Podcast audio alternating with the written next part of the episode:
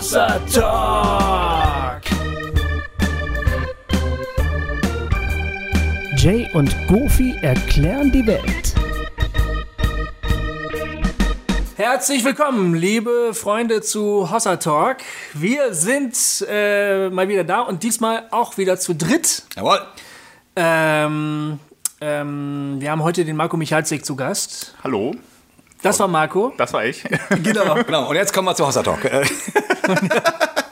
Wie, das habe ich jetzt nicht Weil verstanden. ich dachte jetzt so, er sagt Hallo und dann reden wir nur noch. wie, wie immer eigentlich. Ja, wie immer eigentlich. Ja, herzlich willkommen. Wir haben Marco zu Gast. Es ist ja, äh, Marco ist ein Poetry Slammer. Genau, so ist es. Er lebt in Darmstadt. Also du stellst dich gleich am besten nochmal vor. Jetzt hast du schon die Eckdaten gesagt, aber Die egal. Eckdaten, aber gibt es vielleicht noch zwei, drei mehr, die du vielleicht sagen könntest. Ja. Aber bevor wir dich so richtig zu Wort kommen lassen, würde ich sagen, ähm, sagen wir erstmal Hallo, herzlich willkommen und bla bla bla und äh, sagen mal all das, was wir so immer zu sagen haben. Richtig. Bevor es richtig losgeht, oder? Und Jay, Gebt uns Geld! Jay du, du, bist da, du bist da immer gut drin. Kannst du nicht mal sagen? Ja, Du bist auch der Battlebriefschreiber. Ähm, Ja, also.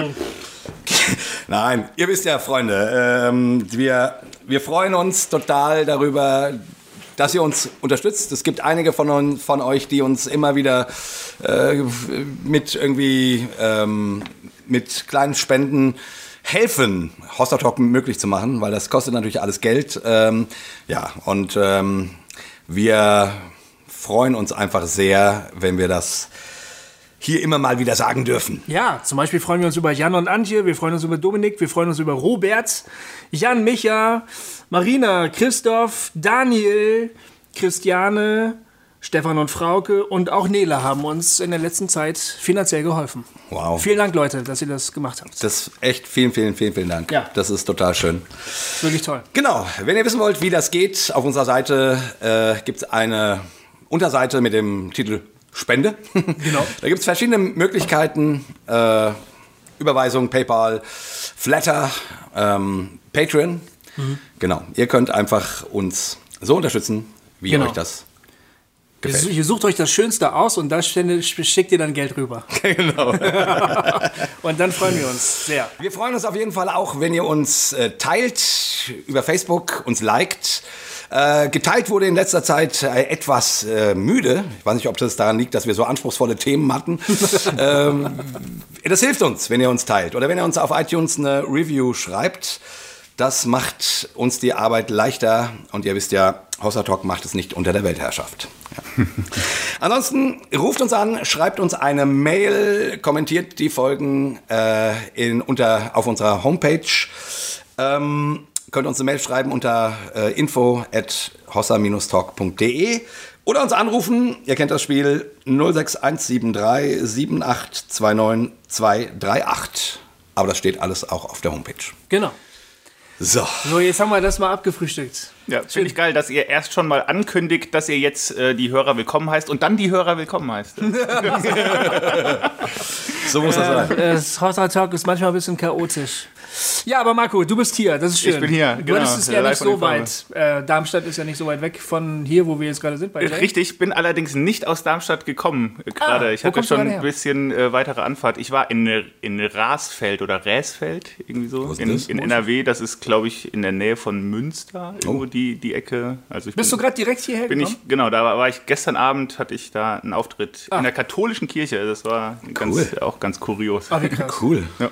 Sag mal ganz kurz, wer bist du, wie alt bist du, äh, was machst du so? Genau, ich heiße Marco Michalzek, bin 30 Jahre alt, bin ähm, Poetry Slammer. Wer nicht weiß, was das ist, das sind Menschen, die Gedichte schreiben und die auf Bühnen vortragen.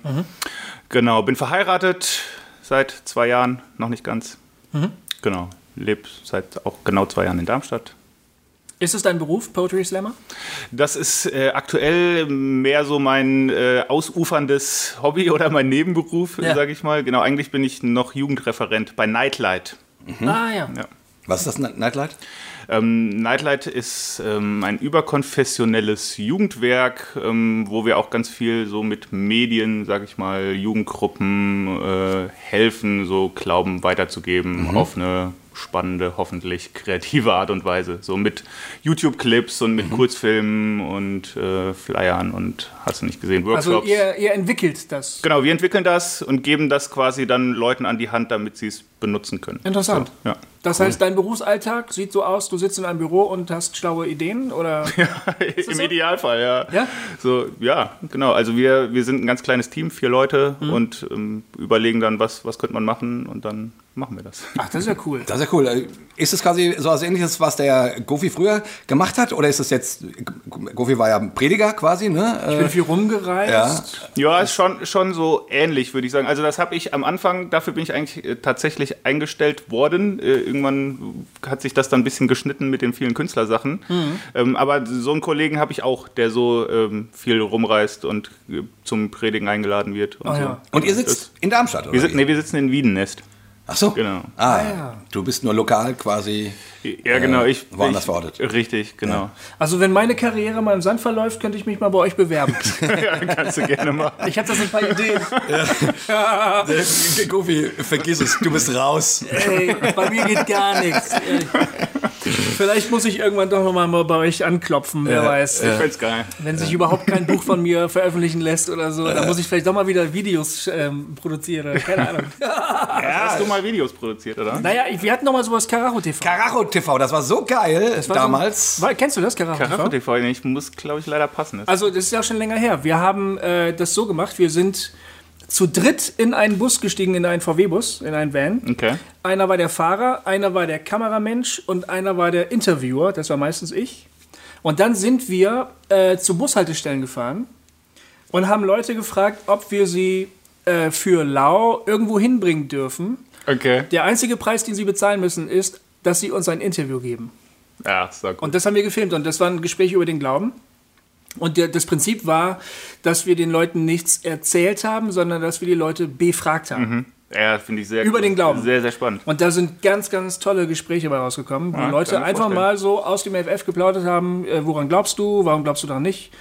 Und da hatten wir natürlich alles. Wir hatten Atheisten, wir hatten Moslems, wir hatten Ja. Christen, wir hatten alle Sehr, sehr geil. durch die Bank. Das Ja, und ich fand's so geil. Also ich habe da damals auch äh, ein paar Mal reingeguckt und ich fand's so geil. Ich habe, glaube ich, die äh, eine Folge mit einem Moslem gesehen und Ja. ich fand's so schön, weil ihr den eben nicht belabert habt, sondern habt den mal erzählen lassen. Ja. Hm, das stimmt. Wie das ist mit seiner Religion und, und so weiter spannend, ja. und, und so fort. Und irgendwie dachte ich, ja, cool. Die, ähm, die, ich, ich kann mir vorstellen, dass ihr dafür durchaus vielleicht auch nicht nur Ehre empfangen habt. Ähm, aber ich dachte, wow, Chr- Christen fragen mal nach. Ja. Ja. Und erzählen nicht immer nur, sozusagen. Also Genau, das war das Prinzip. Also äh, unser Ziel war, dass die Leute mit mehr Fragen aussteigen, als sie vorher hatten.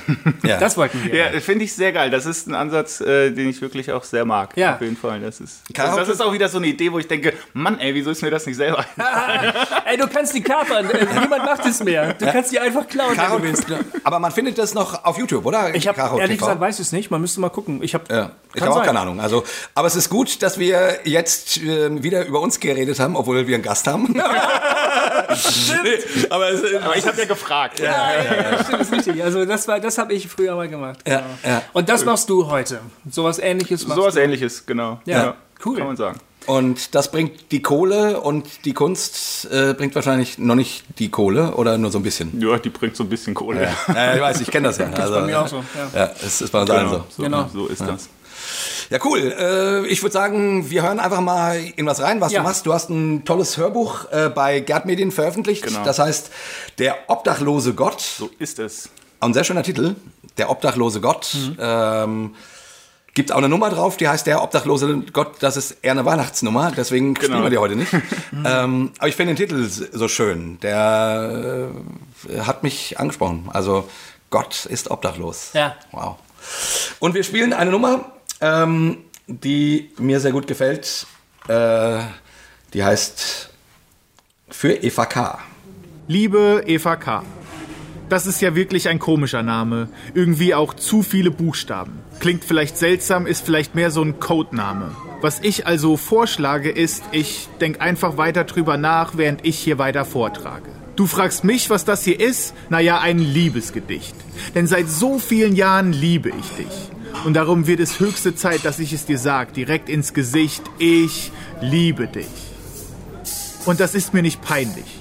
Ich stehe dazu, dass ich dich brauche, dass ohne dich etwas fehlt. Eine Welt ohne dich ist für mich keine Welt. Ist es im Grunde nicht einmal wert, dass man sie sich vorstellt. Du bist mein erster Gedanke am Morgen. Ich will als allererstes dir begegnen und bevor ich dich getroffen habe, mit keinem anderen Menschen reden. Ich brauch dich. Habe ich das schon gesagt? Mehr als einmal brachtest du mich um den Schlaf. Du kannst das, aber keine Ahnung, wie du das machst. Mit dir frühstücke ich am liebsten. Durch dich bekommen selbst langweiligste Bürostunden glitzernde Niveaufunken. Wie gesagt, ich weiß nicht, wie du das machst, aber dir fühle ich mich nah. Ich find's auch genial, dass ich dich mittlerweile, wo ich auch hingehe, mitnehmen kann. Du bist to go sozusagen und so reich an Varianten und all die ignoranten anderen haben dich wohl nicht verstanden, vermutlich weil sie dich nicht kannten, so wie wir uns kennen. Du bist Lebenselixier und Lebensqualität und obwohl mancher rät, dich seltener zu treffen, ist es längst zu spät, die Verbindung abzubrechen. Ja, stimmt, du bist käuflich, aber dennoch auch häuslich, bist stark, mild und freundlich. Kommt eben ganz darauf an, wer gerade dein Freund ist und worauf man so steht, wenn man zu dir geht. Dein Suchtfaktor teuflisch, doch glaube ich trotzdem ganz sicher, dass du himmlisch gezeugt bist. Denn du Du gibst mir Energie und ich lieb, wie du riechst. Dein Parfüm ist so fies intensiv, besonders dann, wenn du badest. Dich mit herrlich heißem Wasser begießt, das über dich fließt, wie die Melancholie in der Melodie von diesem Lied, das der Komponist für die eine große Liebe schrieb. Und vielleicht klingt das dreist, aber so finde ich dich heiß, wenn du so reich an Details einfach dastehst und dein Aroma sich in meiner Wohnung verteilt. Du bist selten geschmacklos. Du schreibst Geschmack groß und Genuss ist für dich ein Muss.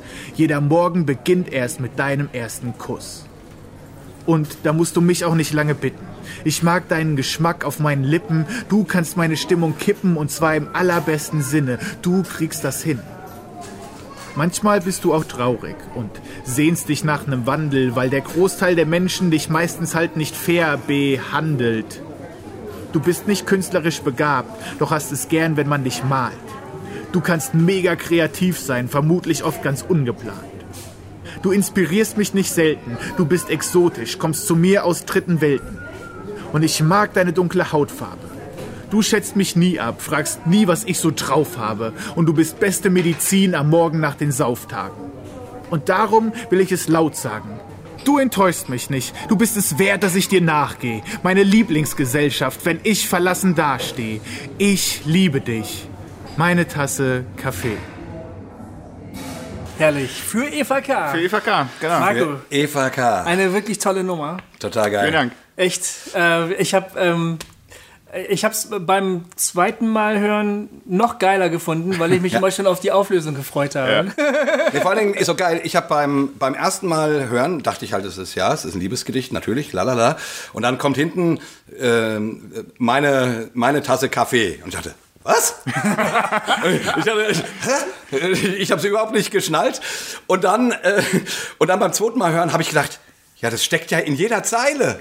In jeder Zeile steckt Wenn man es weiß. drin. ne? Wenn man es weiß. Wenn man's weiß. Ja, das ist halt, wenn man den, wenn ich den live mache ich den auch so fast ein bisschen als Rätseltext. Ne? Dann sage ich immer, ich lese jetzt ein Liebesgedicht vor und ihr dürft ein bisschen raten, für wen oder gar was äh, das verfasst worden ist. Und am Ende dürft ihr die Lösung reinrufen. Aber am Ende. Äh, Erst am Ende, genau. Das ist, das ist wichtig.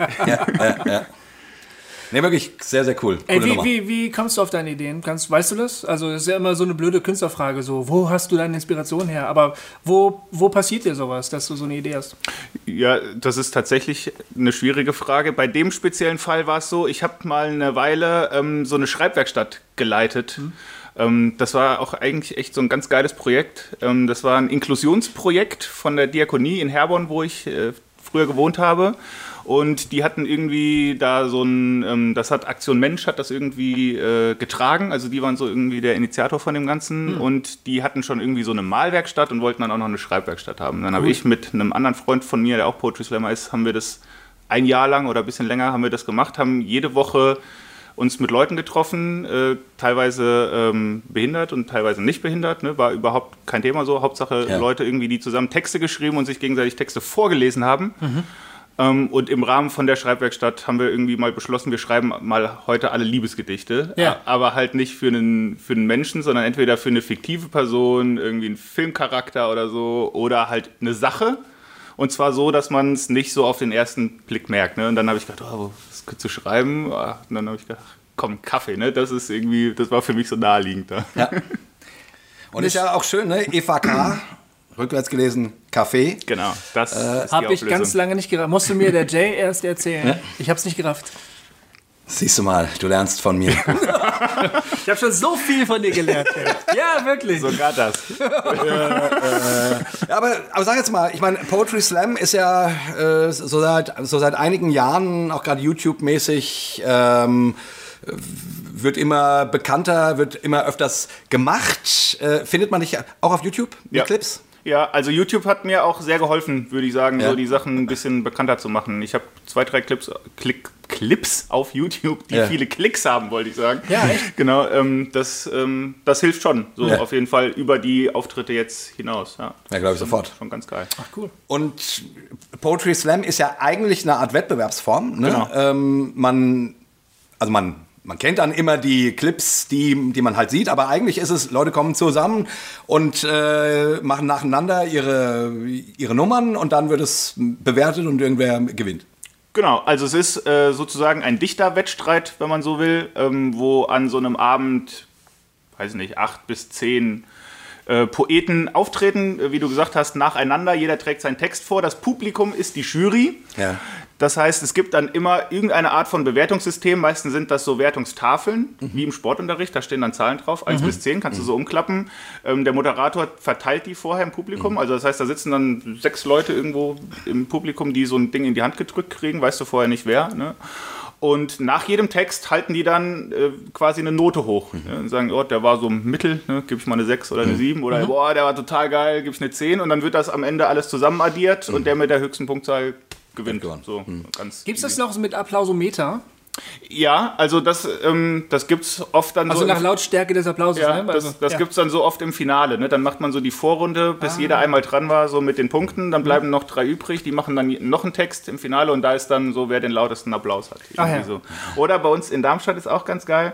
Da gibt es einen, äh, gibt's einen Slam, da kriegt jeder ähm, Zuschauer am Anfang so einen Kronkorken in die Hand gedrückt am Eingang und ähm, die Finalisten sitzen dann mit so einem Eimerchen auf der Bühnenkante und du gehst dann vorne hin, schmeißt den Kronkorken da ist ja rein. cool. Das ist der, ja geil. der mit den meisten äh, Korken hat dann am Ende gewonnen. Das Geile ist halt, du kriegst halt so ein unmittelbares Feedback. Ne? Du siehst halt, die Leute müssen zu dir hingehen und dir Ja. das Ding da reinwerfen Ja. und sagen, ey, das war cool und so. Geil. Dann sagt man nur Dankeschön, Dankeschön. ja, voll. Ich habe ja mal bei einem Poetry Slam mitgemacht ja? und das war in den 90er Jahren. Echt? In den 90er Jahren In schon? den 90er Jahren, Baby. Da, ich weiß gar nicht genau, wann das von Amerika rüberkam. Das ist ja eine, eine Idee, die, glaube ich, in Chicago, Chicago, ent- ganz entwickelt genau. wurde. So ist es. Ich habe von dem, von dem Großmeister das Buch gelesen. Mark Kelly Smith. Ja, genau. Von Mark Kelly Smith habe ich das Buch gelesen, genau. Wow, jetzt lerne ich gerade was, ey. Siehste? Und ich habe, da war ich Student in Bielefeld. Ich war damals noch jung. Ja. Wo du ja auch Löcher gegraben hast. Da habe ich auch Löcher gegraben in Bielefeld. Ich habe auch studiert. gehört haben ich habe. Literaturwissenschaft studiert in Bielefeld und da habe ich tatsächlich mal bei einem Poetry Slam mitgemacht. Ähm, das war aber eine ziemlich große Bandbreite auch von Texten. Ich habe eine Geschichte vorgelesen und ähm, bin, glaube ich, in der ersten Runde rausgeflogen. Echt? Und da war meine Poetry Slam Geschichte eigentlich auch schon wieder vorbei. Ich habe gedacht, das ist nicht mein Format. Okay. Weil das ist ja- Aber nicht, weil du, weil, du, weil du nicht ins Finale gekommen bist. Nee, gar nicht. Ich habe nur gemerkt, ähm, naja, es ist ja eine Art von Wettbewerb. Ja. Und ähm, das war so ein Literaturverständnis, womit ich mich nicht so gut anfreunden konnte. Also ich, ich bringe ich bring meinen Text und dann sagt das Publikum hinterher yeah oder nö. Ähm, und dann habe ich gedacht, naja, irgendwie, da, du brauchst dann ja auch Texte, die einen gewissen Effekt haben. Also die die Ja, Leute stimmt. direkt am Punkt auch abholen. Und das waren halt einfach nicht die Texte, die ich geschrieben habe. Ich habe mir immer so den nachdenklichen Scheiß geschrieben, so, Ja. ne? Gut, das mache ich ja meistens auch. Ne? Das Ding ist ja ähm, aber auch, ähm, es geht, das ist zwar ein Wettbewerb, aber eigentlich geht es ja gar nicht so sehr Um den ums, Wettbewerbsgedanken, Ums, ums oder? Gewinnen, ja genau. Da eigentlich ähm, ähm, wurde dieses Format ja entwickelt, damit es dem Publikum nicht langweilig wird, sich 20 Texte anzuhören. Ne? Damit die so ein bisschen mitfiebern können und ähm, damit sie dann auch sagen, boah, das Publikum, äh, das, die Jury hat es voll niedrig bewertet, aber ich fand den geil, ich buh jetzt oder so. Ne? Ja, ja. So, da, das ist eigentlich die Idee hinter dem Format. So, wie kriegt man ein Publikum dazu, sich einen ganzen Abend literarische Texte anzuhören? Aber sag mal, äh, ich meine, also Gedichte hat man ja so, keine Ahnung, Goethe, Faust, Schiller und bla bla bla, im Kopf, so als äh, jemand, der Abitur gemacht hat.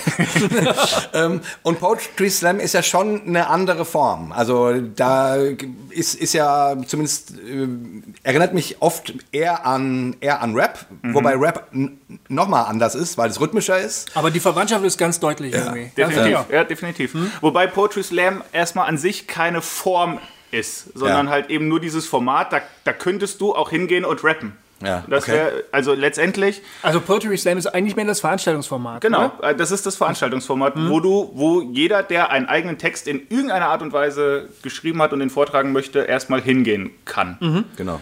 Und, ähm, Aber nicht wie- mit wie, Musik, ne? Nicht mit Musik, genau. Aber wie der Text dann aussieht, ob der jetzt lyrisch ist, ob der äh, Versmaß hat, ob der irgendwie äh, rhythmisch ist oder ob es tatsächlich einfach eher so eine Geschichte ist oder viele, das, da geht es ja auch schon eher dann Richtung Stand-up-Comedy. Ne? Da entwickeln sich dann manche auch aus dem Slam raus irgendwie hin. Das ist ja nochmal ganz anders. Ja. Das ist da eigentlich sehr, sehr offen. Das macht halt irgendwie auch so den Reiz aus, dass du so diese Bandbreite hast. Also du kannst eigentlich nicht sagen, Poetry Slam, das, das klingt immer so oder das hört sich immer so an, das sieht immer so aus, weil Okay. das immer ganz unterschiedlich ist und eigentlich nur diese Plattform da halt ähm, ist, wo sich das alles sammelt. Ja. Und was ist der Unterschied zu den Lesebühnen, die es ja auch immer mehr gibt? Mhm. Es gibt immer mehr an, an vielen Do äh, Städten in Deutschland Orte, wo Menschen Texte eben einfach vorstellen, vorlesen können. Ne? Ja, Lesebühnen funktionieren eigentlich genauso wie ein Poetry Slam, nur ohne dieses äh, Bewertungsprinzip. Okay. Das heißt, das wäre dann vielleicht eher äh, dein Ding auch. Finde ich, Genau. Finde ich auch sehr Habe ich schön. auch in Marburg hin und wieder mal Genau. äh, mitgemacht. War cool. Absolut. Ist leider zu spät. Ich bin Familienvater und muss morgens um halb sechs aufstehen.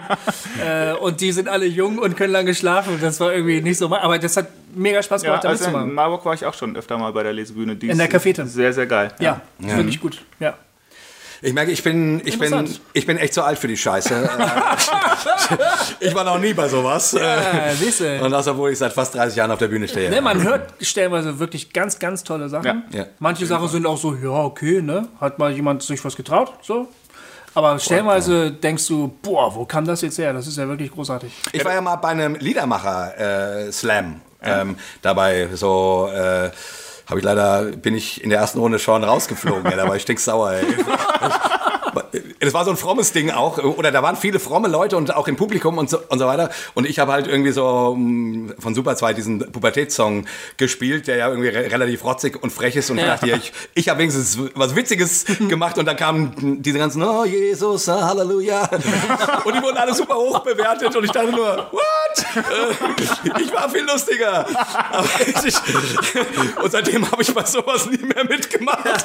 Und ich war einfach auch zu alt. Äh, Die waren alle viel jünger und äh, ich, naja, wie dem auch sei. Aber wie bist du da hingekommen? Warum, wie, wie kam es dazu, dass du dann irgendwann mal mitgemacht hast? Ähm, also das ist ja auch das Coole beim Slam, so ein bisschen, ähm, was du eben gesagt hast. Eigentlich kann da ja auch jeder mitmachen, der, der, der Bock drauf hat. Also du, die finden ja regelmäßig statt, meistens die Veranstaltungen. Du kannst einfach mal äh, sagen, hallo, äh, beim nächsten oder übernächsten Mal, wenn ihr Platz habt, würde ich gerne auch. Das geht in der Regel dann meistens auch. Und ich habe ähm, äh, früher auch schon viel äh, Rap und Hip-Hop-Zeugs gemacht und äh, das ist schon ganz richtig. Das ist tatsächlich ja sehr artverwandt, so die Spoken Word und Rap. Ja. Und ähm, ich hatte dann so ein, so ein Poetry-Stück geschrieben und wollte das, bevor ich das jetzt äh, in die Welt rauslasse, wollte ich das halt mal bei so einem Slam mal testen, weil ich war da vorher tatsächlich nie. Ich kannte das eigentlich nur so aus, äh, aus Amerika, weil das öfter auch so auf, auf Rap-Alben ja mal drauf war, so als irgendwie so als Unterbrechung, so ein gesprochenes Stück. Fand das eigentlich ganz geil und hab, bin dann mal zu so einem Poetry Slam hingegangen ähm, und habe das ausprobiert und fand es so geil, dass ich dachte, boah, ist, ich muss da wieder hingehen. Da sind ja, Ja. so so inspirierende Leute einfach auch, die, die Texte vorlesen, die Spaß an Sprache haben und da kommen Leute hin, bezahlen Geld dafür, dass sie sich Texte anhören. Ist, äh, geiler geht's ja eigentlich nicht. Man denkt, sowas gibt es in Wirklichkeit nicht. Ja, ohne Witz. Und ähm, also so mit, der, mit, den, mit den Musiksachen, das war halt immer alles ein bisschen anstrengend, da irgendwie an coole Gigs zu kommen. Und da war auf einmal, komm heute hier hin, komm morgen dahin und so. Und das, ähm, genau, hat sich dann so parallel das eine so, dass es immer mehr wurde, entwickelt, das andere da parallel immer weniger. Und Das ist also eine Szene. ja, Also das heißt, du, du steckst sagen. einmal irgendwo auf und es ergeben sich neue Kontakte dadurch? Neue Ja, also ich, ich finde, ähm, das, das war sehr schön. Man lernt da eben Leute kennen, die dann auch wieder irgendwo anders Veranstaltungen organisieren, laden dich ein und das ist, ne, weil die auch alle so viel reisen, die, die äh, Poetry Slammer, lernst du dann halt auch schnell Leute kennen, die du immer wieder triffst. Irgendwie. Also das ist, das fand, das fand ich schon sehr schön, so auch am Anfang mitzukriegen, wie man da so reinwächst. irgendwie. Also Marco, wenn du quasi eigentlich vom, vom Rap kommst, hast du dich quasi sozusagen vom Ghetto-Bub zum Hipster entwickelt. Will ich so nicht sagen. Also so Rap ist ja auch nicht nur, nicht nur Gangster-Rap. Nee, Von daher ist das, äh, auch was die Themen angeht, eigentlich gar nicht so weit auseinander, würde Nee, ich denken. ja, So. ja. Ja. ja, sehe ich auch so. Nun bist du ja aber ähm, ein, ein frommer Po- Poetry Slammer. Machst du, und wir werden jetzt auch, äh, denke ich, noch ein paar, äh, wir hören ja noch ein bisschen was rein in deine CD. Ähm, machst du bei so Poetry Slams auch, auch fromme Sachen? Ja, also, ähm, ach, ich unterscheide das auch gar nicht so krass. So, das sind jetzt meine frommen Texte und das sind jetzt so meine anderen. Ich versuche eigentlich so ehrlich über Sachen, die mich interessieren, zu schreiben. Und wenn das Leute interessiert, ist das halt cool. Ne? Und da separiere ich eigentlich nicht so nach dem Publikum. Also jetzt von den Texten, die auf dem Hörbuch drauf sind, ähm, habe ich, glaube ich, alle auch schon mal einfach so bei einem Poetry Slam irgendwie. Und das ist jetzt nicht in Bibelschule Buxtehude oder so, sondern das ist dann irgendwelche Poetry Slams. Genau, bei, bei ganz normalen. Und wie kommt das so an? Ja, genau, Also, wie sind die Reaktionen? Also ich habe tatsächlich noch nie irgendwie was Negatives so von anderen Künstlern oder auch aus dem Publikum so persönlich gekriegt. Das finde ich eigentlich echt ganz geil. Also da, ich hatte echt auch ein sehr äh, interessantes Erlebnis. Da war ich bei der Hessenmeisterschaft, gibt da ja auch so Meisterschaften irgendwie, Landesmeisterschaft, Deutsche Meisterschaft. Und saß dann so mit den anderen, ähm, mit den hessischen äh, Poetry Slammern da zusammen. Das waren dann so die, die zehn, die sich dann so um die Hessenmeisterschaft äh, gestritten haben. Und kamen da so hin, die saßen da schon und die haben gesagt, ey, machst du diesen Heiligtext? Und dann habe ich gesagt, boah, nee, hatte ich jetzt eigentlich nicht vor, den heute zu machen. Dann haben die gesagt, ja, aber wir haben den auf YouTube gesehen, wir fänden das voll geil, den mal live zu hören. Und ich wirklich? gesagt, Boah, krass. Die nehmen das nicht nur wahr, ne, dass, dass ich sowas auch mache, neben Ja. den Poetry Slam äh, Sachen, die ich da so auf der Bühne mache, sondern die finden es sogar ganz cool irgendwie Ah, ja. und so. Denn ich habe den zwar dann trotzdem nicht gemacht, aber ich fand es Ja. trotzdem interessant, das mal so zu hören, dass, äh, dass das also nicht nur gut ankommt, sondern irgendwie auch wertgeschätzt wird. Also keine Berührungsängste, sondern ein freundlicher Austausch. Über Ja, also ich meine, das ist, weil es halt, glaube ich, einfach so auf Augenhöhe passiert. Ne? Da ist halt jemand, der schreibt halt Texte über Dinge, die ihn bewegen und das kann man erstmal, glaube ich, ernst nehmen und so stehen lassen irgendwie. Das ist ja toll. Cool. Ja, finde ich super. Finde ich schön. Und das verschafft uns jetzt auch eine gute Überleitung. Ja, weil wir, Genau zu diesem Stück. wir hören uns diesen Text nämlich jetzt mal an. Den wollten wir nämlich äh, eh haben. Der hat mich nämlich besonders angesprochen. Also hören wir mal rein in Was ist dir heilig? Woran denkst du, wenn du aufwachst am Morgen? Nein, ich meine noch vor dem Terminstress der Planung, den Sorgen. Woran denkst du? Was ist dir wichtig? Oder vielleicht könnte ich auch eher sagen, was lässt dein Herz schneller schlagen? Welche Sachen, Dinge oder Menschen? Wofür wärst du bereit zu kämpfen? Was wird dich auf die Straße treiben? Wofür würdest du Fahne zeigen? Worunter deinen Namen schreiben? Was ist dir wichtig? Ich meine, so richtig wichtig. Welcher Verlust würde dich unfassbar schmerzen? In welchem Takt pumpt der Beat deines Herzens? Vielleicht ist das Wortklauberei, kleinlich, irgendwie schon fast peinlich. Doch die Frage ist doch, was ist dir heilig? Was ist dir so unheimlich heilig, dass du selbst alleine gegen 30 Mann kämpfst und es mit deinem Leben verteidigst? Woran hängst du? Was definiert dich? Was willst du nie mehr verlieren? Ich frag mich auch ständig, was so mein Ziel ist. Viel ist ja auch irgendwie vorgegeben und die Frage scheint nur, wie gut du in diesem Spiel bist. Also was bleibt es? Was ist dir heilig? Manchmal sagt eine Generation über die nächste, dass ihnen nichts mehr heilig sei. Ist das ein Beleg vielleicht, dass was heilig ist, nicht heilig bleibt, sich entheiligt mit der Zeit? Ich glaube, jeder Generation, ja jedem Mensch sind Dinge heilig, auch wenn das freilich nicht bei jedem gleich ist, das weiß ich. Manchmal sind wir sogar kleinlich, so dass es Streit gibt. Aus dem Heilig des anderen kreieren wir uns ein Feindbild. Was ist dir wichtig? Ich meine so richtig wichtig. Wen oder was vermisst du, wenn du allein bist? Gibt es etwas, das dich zum Weinen bringt? Was ist dir heilig? Um welche Sonne dreht sich deine Welt? Und ist es das wert? Und mit Wert meine ich sicher nicht Geld. Aber was ist es, das dich in Atem hält? Und was heißt heilig überhaupt? So ein theologisches Fremdwort, antiquiert und verstaubt. Und ich weiß, dass ich glaub oder glaub, dass ich weiß, Gott ist heilig. Und dass sich das zeigt, dass sein Wesen sich spiegelt in seiner Schöpfung trotz ihrer Vergänglichkeit. So stehe ich zum Beispiel mitten auf Klippen am Rande des Meeres, von Schönheit ergriffen, als ob sie eine Welle wäre. Millionen Kristalle als Sonnenstrahlen auf Wasserbahnen fallen. Und während ich chill, frage ich mich, ob Gott damit wohl auch ein bisschen angeben will. Und ich kenne Künstler, Leute, die ich wirklich bewundere, doch geht auf keinem ihrer Bilder die Sonne bunter unter, als sie es in Wirklichkeit tut. Und ich meine ihn nicht gut, ich meine exzellent. Erinnerung der Augen, für die der Mund nicht Worte kennt. Kein bloßes Gefühl, das ich, wenn ich dann gehe, fühl.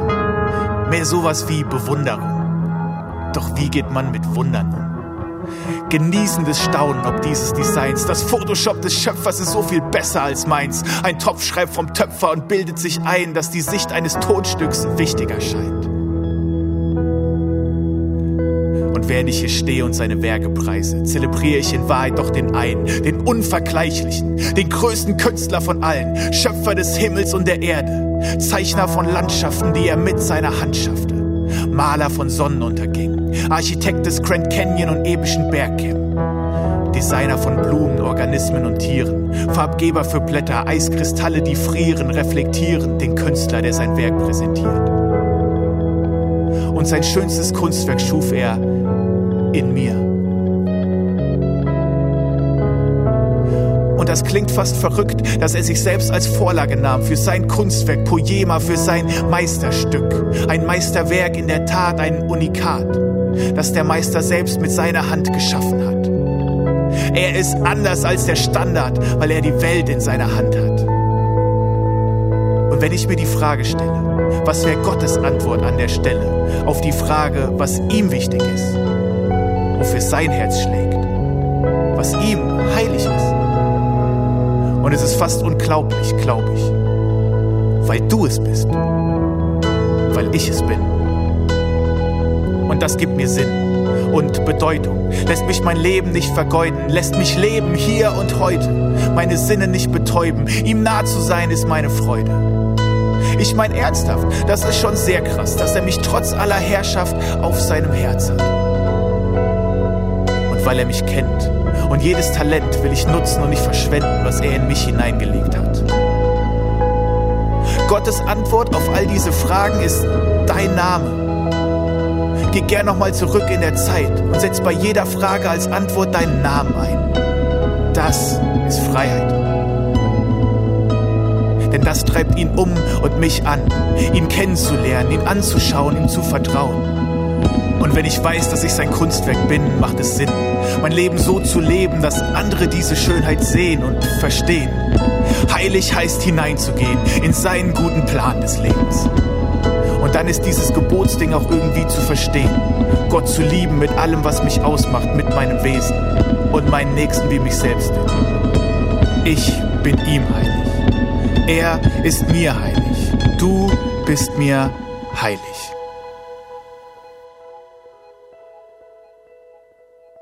So, diesen Text wollten die also gerne nochmal hören von dir. Offensichtlich, ja. Das finde ich schon, schon bemerkenswert, weil der ja wirklich, also jetzt so von der Aussage her, auf die Zwölf geht, oder? Also es wird beschrieben, dass Gott den Menschen liebt und äh, Ja, ich glaube, ähm, was, was den vielleicht interessant macht, ist, dass er schon äh, natürlich sehr krass irgendwie so Gott beschreibt und auch, was hat das mit uns Menschen zu tun, aber ohne, dass das so konfrontativ passiert vielleicht. Mhm. So, dass es ähm, einfach so ein bisschen Reflexion darüber, was, was denke ich denn, wie, wie Gott ist. Ne? Und jemand macht sich einfach Gedanken und denkt laut ohne dass ich direkt sage, Mensch, du solltest, aber du müsstest und genau. könntest du nicht irgendwie so. Hm. Das, das hm. macht wahrscheinlich den Unterschied. Gut, und du gehst natürlich auch einen schönen Weg. Ne? Du, du fängst mit der Frage an, was ist dir wichtig? Und erstmal sitzt man als Hörer da und fragt sich, ja, was ist mir eigentlich wichtig? Ja, im äh, Idealfall. Genau, ja, also wofür schlägt dein Herz und so weiter.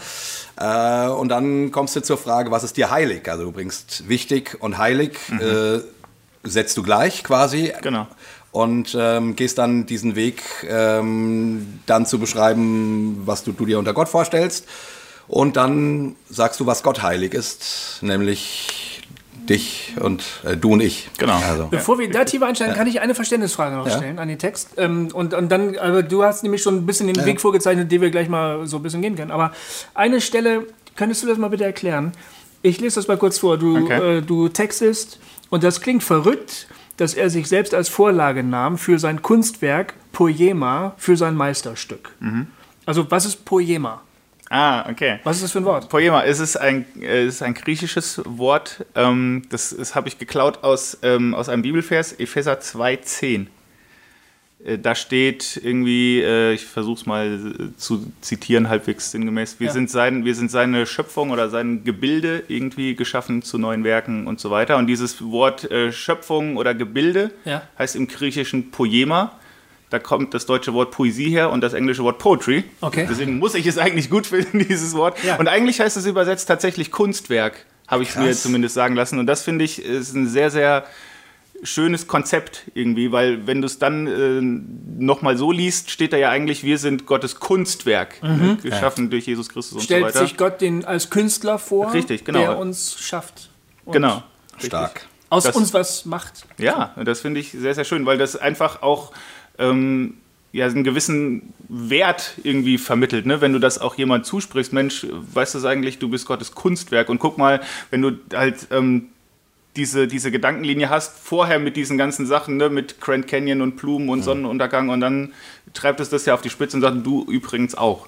So. Genau. Ja, ja und, und ich, also im, mich wundert eben nicht, dass das normale Poetry Slammer auch gut finden, weil du eben mit den Leuten einen, eben diesen Weg gehst. Also du fängst da an, wo sie selber sind und dann bringst du deine eigenen Gedanken über Gott und was dir heilig ist und was Gott heilig sein könnte ins Spiel. Ähm, und das hat erstmal überhaupt nichts Aufdrängliches, sondern man geht mit dir diesen Weg. So und hm. deswegen ähm, finde ich das auch irgendwie schön, dass das so, äh, ja, also das, das hast du toll gemacht. Ne? Das hast ja. du gut gemacht. V vielen Dank. Nicht anpredigermäßig, sondern wirklich äh, im besten Sinne jemanden an, an deinen eigenen Gedanken teilhaben lassen. Also, die Platte ist ja übrigens äh, produziert von Manuel Steiner. So ist es, ja. ja genau. Manu, Manu, unser Freund, hat die produziert. Ja. Und von, bei diesem Stück stammt die Musik aber ja von meinem Neffen. Genau, vom, von Philipp. Von, von Philipp. Philipp Müller. Philipp Müller. Wollte ich nur mal sagen. ja. Schönen Gruß, Philipp. Schönen Gruß, Manu. Genau. Ja, cool. Also, ähm, ich habe jetzt überlegt, als ich den, äh, als den, den Text zum ersten Mal gehört habe und ich habe mich genau auf diesen Weg mit dir gemacht. Ne? Was ist mir heilig? Was ist mir eigentlich wichtig? Nee, erstmal wichtig. Also ist ja interessant. Du fängst ja bei wichtig an mhm. und endest bei heilig. Äh, und als ich und ich und ich fand das schön und toll. Und dann habe ich mich aber irgendwann gefragt: Stimmt es eigentlich? ist also ist ähm, ist eine gute deutsche Übersetzung von dem Wort heilig wichtig? Ist das legitim? Kann man das machen ähm, oder nicht? Und und ähm, deswegen hatte ich auch gedacht, äh, würde ich gerne mal mit dir drüber reden, weil äh, ich glaube, das Wort heilig muss tatsächlich übersetzt werden neu. Mhm. Also ich glaube, du machst da was äh, oder du legst eine Spur, die total wichtig ist für, für unsere Generation von ja. Christen, weil heilig so ein Wort ist, wo, was heute kaum noch einer versteht irgendwie. Genau. Ähm, ähm, vielleicht, wenn es nur wichtig heißt, dann wäre es relativ einfach zu übersetzen. Aber da, aber da habe ich noch ein paar Fragezeichen dran. Ich wollte nur Okay. deutlich machen, ich finde das super, dass du dich auf diesen Weg machst, dieses Wort anzugehen. Und ich glaube, ähm, das brauchen wir. Und deswegen fände ich jetzt nochmal spannend, wirklich darüber zu sprechen. Was, ist denn heilig? Ja. Was bedeutet das eigentlich? Also die, die Idee zu dem Text, deswegen äh, auch nochmal zu dem, zu dem Philipp Müller, die, das war ursprünglich auf einer Platte drauf ähm, von Live Worship. Er Ist ein Künstlerkollektiv aus Düsseldorf und Bremen und wo nicht alles her.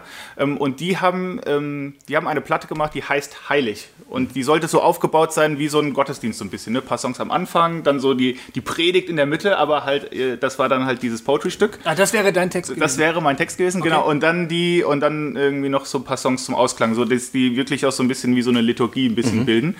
Ähm, und das Witzige war, die haben mich halt gefragt eine Woche bevor die Platte fertig werden sollte. Ne? Dann Wow. so ist denen eingefallen, ach, das wäre eigentlich ganz geil, wenn wir das noch hätten. Und dann ähm, haben wir das irgendwie noch so zu, zusammengeschustert. Aber die Idee war tatsächlich so ein bisschen diesen Heiligbegriff so ein bisschen zu das so ein bisschen das Sakrale abzustauben und mal zu gucken, was, worum geht es denn in dem Kern. Ne? Und Ja. dann ist, wir haben eine Kampagne gemacht, die hieß äh, Hashtag Was ist dir heilig? So mit, mit Live-Worship und haben Leute ähm, aufgefordert, äh, Bilder zu posten mit diesem Hashtag, was ihnen heilig ist. Ne? Und dann, das, das war das Plattencover am Ende. Da haben wir so ein, so ein Mosaik gemacht aus diesen ganzen Sachen. Und da war dann, was weiß ich, der Audi dabei und das iPhone und die Freundin und die Kinder und alles Mögliche, ne? die Bibel und was weiß ich, alles Mögliche. Und ähm, da war die, der Text dann so ein bisschen die Antwort Ja. drauf. Ne? Und eigentlich stellt der ja am Anfang immer wieder dieselbe Frage, nur auf eine andere Art und Weise. Ne? Was ist dir wichtig? Ohne was geht's gar nicht? Was wäre das Allerschlimmste, was du verlieren könntest irgendwie? Ähm, und gipfelt am Ende ja hinterher, indem sich das so dreht und man sich fragt, was würde eigentlich passieren, wenn man jetzt Gott interviewen würde äh, und ihm genau diese Fragen stellen würde? Was käme am Ende dabei raus? Es setzt ja an bei dem ganz normalen deutschen Sprachgebrauch. Das ist mir heilig. Ja. Sag, sagen ja Leute auch, die nicht an sowas wie Heiligkeit glauben. Genau. Ja, oder dem ist nichts mehr heilig. dem ist nichts mehr heilig. Ja, Genau. ja genau, ist ja- aber, die, aber die Frage, die ich habe, weil, also zumindest so wie ich, die, äh, ich den biblischen Sprachgebrauch verstehe, erstmal, ne, ähm, wenn man nach einer, also man müsste ja nach der Entsprechung für das biblische Heilig suchen, sozusagen, zumindest wir als Christen irgendwie. Ähm, da habe ich immer eher das Gefühl gehabt, naja, was ist dir wichtig? Äh, trifft es das? Also im Alten Testament, ne, Gott ist heilig. Äh, das drückt ja eher die, eher die Trennung zwischen Mensch und Gott aus. Ne? Ähm, ähm, also sprich, da ist der ganz Heilige, da ist der Mensch, der nicht so heilig ist, der sich nun durch irgendwelche Riten oder irgendwas Ja. Gott nähern will. Ähm, und ich, ich habe mit diesem Begriff immer schon Pro, äh, Probleme. Ich, ich habe den mal im Gottesdienst übersetzt mit, also Gott ist der ganz andere. Ja, ich glaube, das ist auch irgendwie so die Wortbedeutung, ne? Irgendwie diese, dass diese Andersartigkeit da irgendwie drin zum, zum Vorschein kommt oder diese Ja. Wesensandersartigkeit irgendwie. Genau, aber wir sehen darin ja eher quasi was Trennendes. Ne? Ähm, ähm, ähm, ähm, und deswegen ist es ja so spannend, dass du einfach äh, quasi die Trennung äh, völlig rausnimmst und das mit ähm, eher mein Herz schlägt dafür übersetzt. Äh, Gottes Herz schlägt für dich und für mich und mein Herz schlägt für Gott und das bedeutet erst heilig. Also Oder der- das ist heilig. Heiligkeit wird in dem Fall das Nahbare Gottes. Ja. Oder, oder Gott kommt nah. Also das, das, Ur, das ursprüngliche Verständnis, also wenn man jetzt zum Beispiel sich das im Alten Testament anschaut oder wenn man sich anschaut, wie der Tempel aufgebaut Mhm. war, der Tempel in Jerusalem, die verschiedenen Vorhöfe, also die verschiedenen, naja, man kann ja fast sagen, Näherungsstufen hin zum Ja, Allerheiligsten. Ne? Ähm, das, da bedeutete ja das Heilige, das ist da, wo Gott wohnt und wo nicht jeder hin darf. Der äußerste Vorhof ist äh, für die Heiden und die Frauen und die Eunuchen. Ja. Also zum Beispiel, Ja. also zeugungsunfähig gemachte Männer. Der nächste Vorhof war für die Männer, glaube ich, Juden, für die männlichen Juden. Dann kam der Bereich der für die Priester, meine ich, wenn ich also unterbrich mich, wenn, wenn das nicht stimmt. Und jedenfalls äh, endet das im Allerheiligsten, wo der hohe Priester einmal im Jahr Zutritt hat und sonst nie. Wo Also- Gott wohnt. wo Gott wohnt. Also das heißt, das Heilige ist der Bereich, wo man gar nicht hinkommt. Ne? Der Bereich, wo dann, äh, am Karfreitag, wie es die Evangelien sagen, der Vorhang, der, der dieses Allerheiligste Ja. äh, abgetrennt hat von dem normalen Heiligtum, Genau. wo dieser Vorhang zerrissen ist. Und ähm, darüber haben wir ja äh, in der vorletzten Folge äh, intensiv gesprochen. Ja. Dass äh, ja die Frage ist, warum zerreißt das? Äh, was bedeutet das, dass diese Trennung aufgehoben ist? Genau. Ich meine, das ist ja das Faszinierende daran, dass man auf der einen Seite ne, dieses irgendwie dieses total andere, dieses total andere Wesen Gottes äh, da hat und das ja auch so hochgehalten wird, irgendwie im Alten Testament, so, oh, keiner darf die Bundeslade anfassen, sonst fällst du sofort tot um, irgendwie dieses Wow, Ja, irgendwie so. Und, Ja, genau, und das da- meine ich mit, mit dem Wort heilig, denkt man erstmal, oh, ja. Genau, aber dann ist ja genau, das ist ja genau der Punkt, dass dann auf einmal äh, der, der Zugang dann da ist. Ne? Und die, dieser Tempel zerreißt so, als ob Gott so ein bisschen sagt, guck mal, ich, ich bin übrigens nahbar. Ne? Und auch Ja. gerade das, das Kreuz äh, symbolisiert es ja auch. Ne? Und und das, ich glaube jetzt, der Text ist keine, keine so gute Definition jetzt für den Heiligkeitsbegriff, aber vielleicht irgendwie so ein Zugang, ähm, wie man irgendwie so da sich Gott irgendwie annähern kann auf Ja. eine Art und Weise, die man irgendwie versteht. Vielleicht. Du würdest also quasi sagen, also jetzt einfach um, um mal über, weil wir jetzt ja auch über diesen Be Begriff reden und jetzt nicht nur über dein, über dein Stück, ist ja klar, ähm, dass man heilig in neutestamentlicher Zeit äh, auf jeden Fall ähm, mit, also heilig muss, muss auch nahbar beinhalten, oder? Nach neutestamentlichen Verständnis schon. Ja, also, das meine ich. Du, du hattest ja, bei der Kreuzfolge gesagt, der Vorhang zerreißt, das Heilige ist leer. Genau.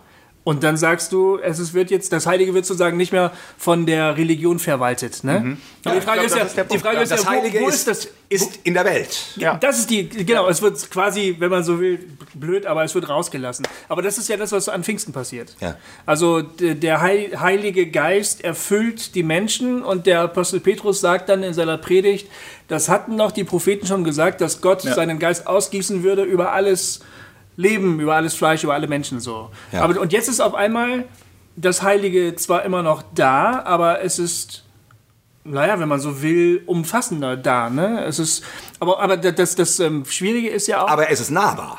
Es ist also nahbar, vorher genau. war eine klare Trennung, ne, Vorhang. Ähm, Gott ist nicht. Gott ist, man dann, man darf nicht mal seinen Namen sagen. Ja. ne, Ja. bei den Ja, genau. Juden. Man darf nicht mal seinen Namen sagen. Genau, genau. Ähm, das ist der ganz andere. Der ist nicht fassbar. Äh, und das hat ja auch was Schönes. Ne? Äh, man will Gott nicht funktionalisieren Mhm. und so. Also ähm, man ehrt Gott. Ne?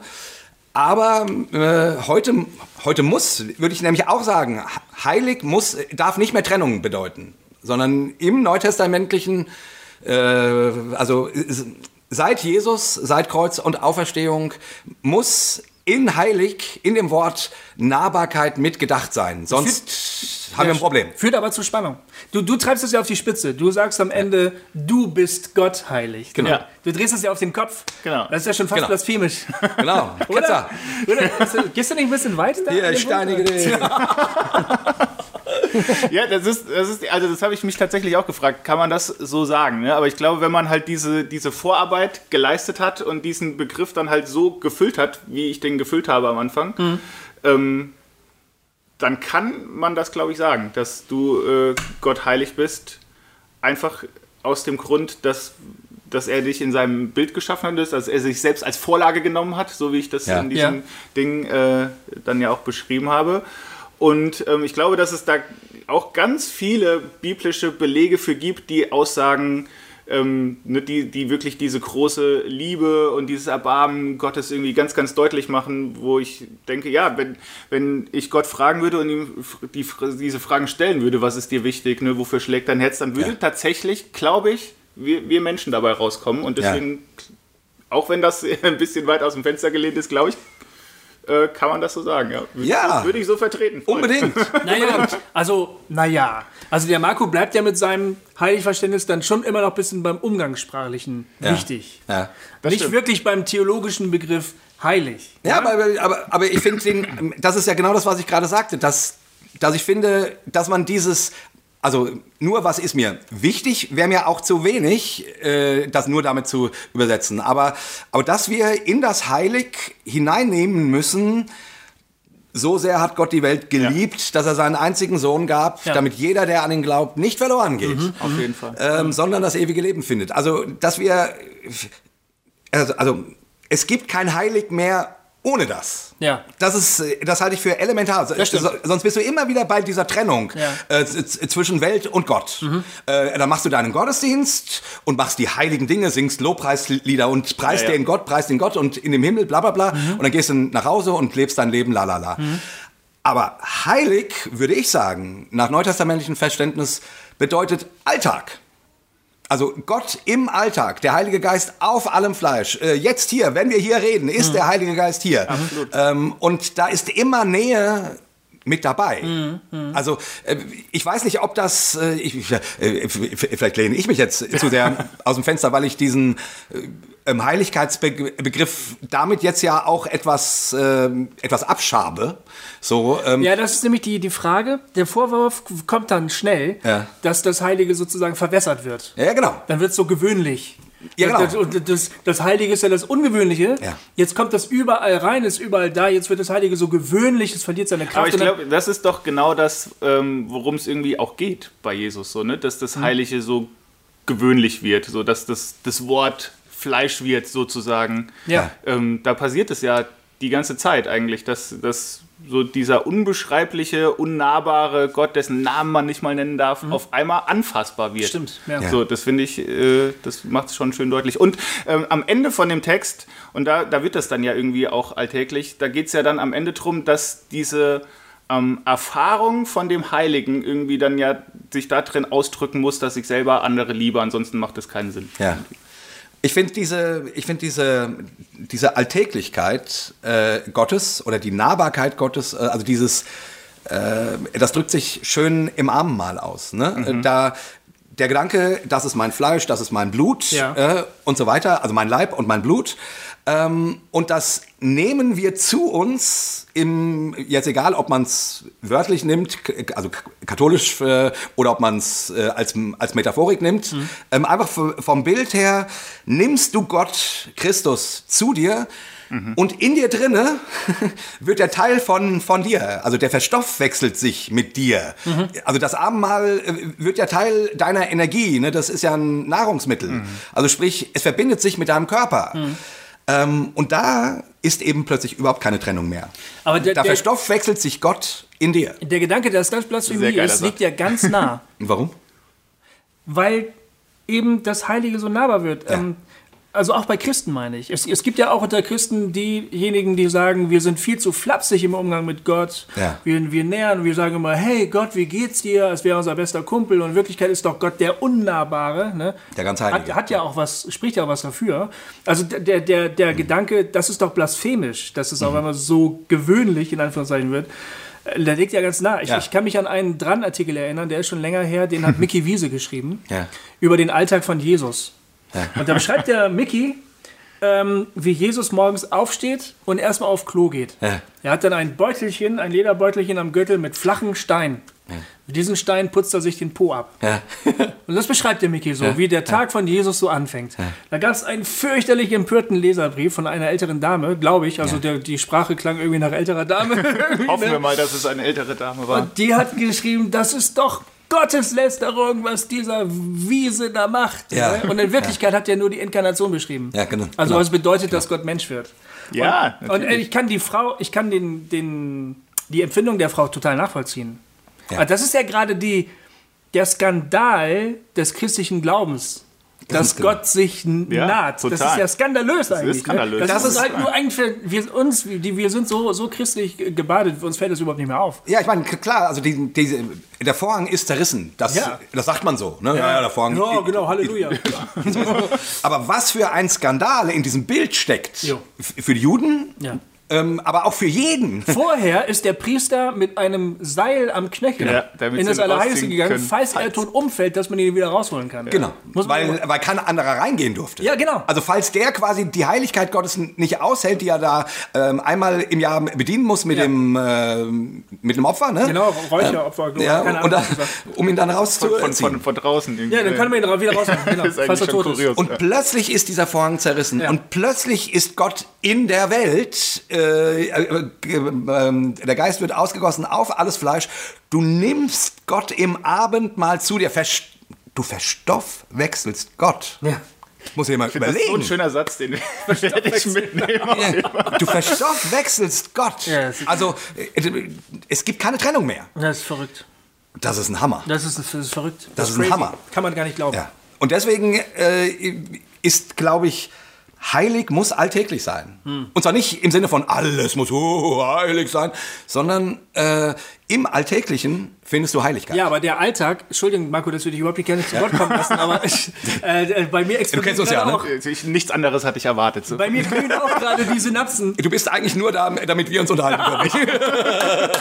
Ich meine nur, es ist ja aber auch nicht nur, dass das Heilige gewöhnlich wird, sondern der Alltag wird ja auch gewürdigt dadurch. Der, wird, Mhm. der, der Alltag wird auf eine völlig neue Stufe gehoben. Und das muss man auch mal sagen. Also, es geht ja jetzt nicht nur, dass wir den Gott runterholen und dann ist, der, ist das ein Buddy von uns, so, Ja. sondern da wird ja das ganz Alltägliche, das äh, Kaffee kochen, das Miteinander essen, Ja, die Gemeinschaft, das Fernsehen gucken, whatever, Aufs Klo gehen. wird dadurch äh, auf einen völlig neuen Level gehoben. Ne? Und das bekommt eine Relevanz, das bekommt eine, eine, eine geistliche Relevanz plötzlich. Das ist ja auch Wahnsinn. Also, Ja. also das ist vielleicht gar nicht so sehr, dass der Gott herabgeholt wird, sondern Genau. dass wir heraufgehoben Ja, werden. auf, auf So. jeden Fall. Ich glaub, genau. Ich glaube, das darf man auch nicht so gegeneinander ausspielen, so zu sagen, okay, jetzt ist, ist irgendwie Gott so ganz, ganz nahbar irgendwie, ähm, sondern ähm, das, das hat ja diese andere Dimension auch. In dem Moment, wo ich ähm, mir das ja auch angucke, wie ist Gott eigentlich und wer ist das eigentlich, über den wir hier reden? Ja. Und der spricht mir jetzt diesen Wert zu. Das macht ja ganz viel äh, mit mir, wenn, wenn das wirklich so, wenn ich das anfange zu begreifen, soweit man das begreifen kann. Ne? Das, ähm, das natürlich hebt das irgendwie so meine ganze Identität oder was, was ich so irgendwie an, an Wert vielleicht von mir selber irgendwie so Ja.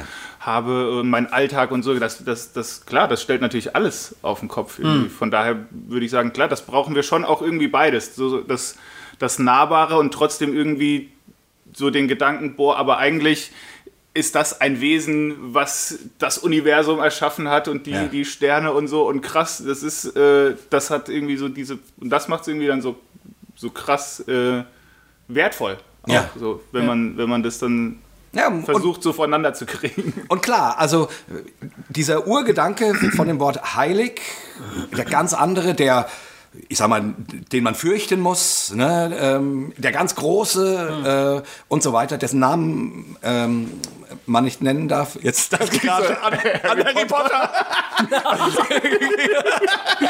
Ging mir auch eben. Mal. Als ich sagte, äh, dachte ich, ich muss gleich loslachen. Ja, auf jeden Fall, also, Der war's nicht. also dieses, dieses sollte erhalten bleiben. Da hast du vollkommen recht. Ne? Ähm, jetzt, äh, also ich mein, äh, schön, dass du dich eingeschaltet hast in Gofi und mein Gespräch, aber da hast du was wirklich Gutes gesagt. Na, Gott sei Dank. Ich wollt, äh, bist du schon fertig? Im- Ja. Es ist halt so, äh, ich, es ist schön, dass ich das auch einfach mal sagen darf. Ähm, das war halt für mich der Leitgedanke, warum es für mich okay war, meine Karriere als Jugendevangelist an den Nagel zu hängen und zu sagen, ich kümmere mich jetzt um meine Familie. ja. Wa- Ich habe da, ich habe immer wieder auch unter einem schlechten Gewissen gelitten. Ja, weil, ich.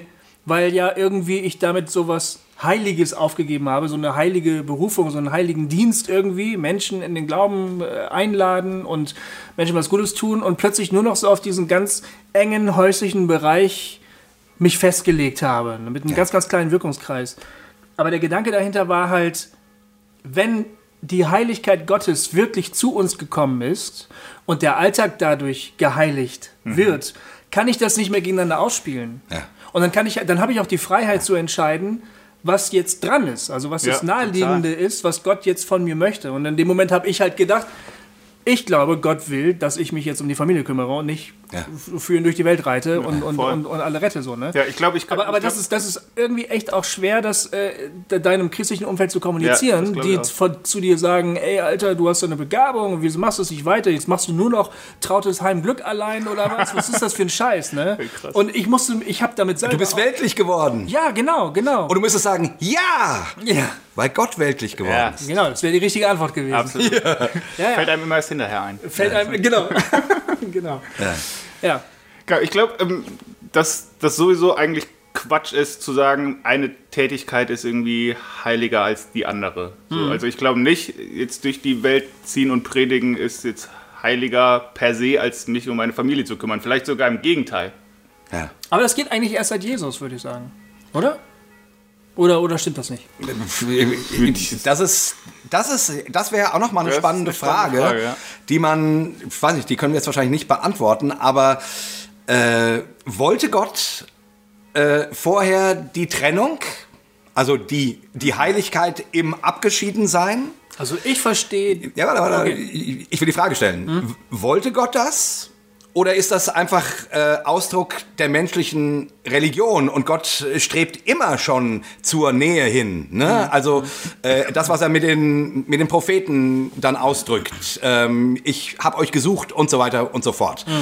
Also äh, ich, ich würde ja immer sagen, wenn Jesus uns zeigt, wie Gott ist, dann wollte Gott das schon immer.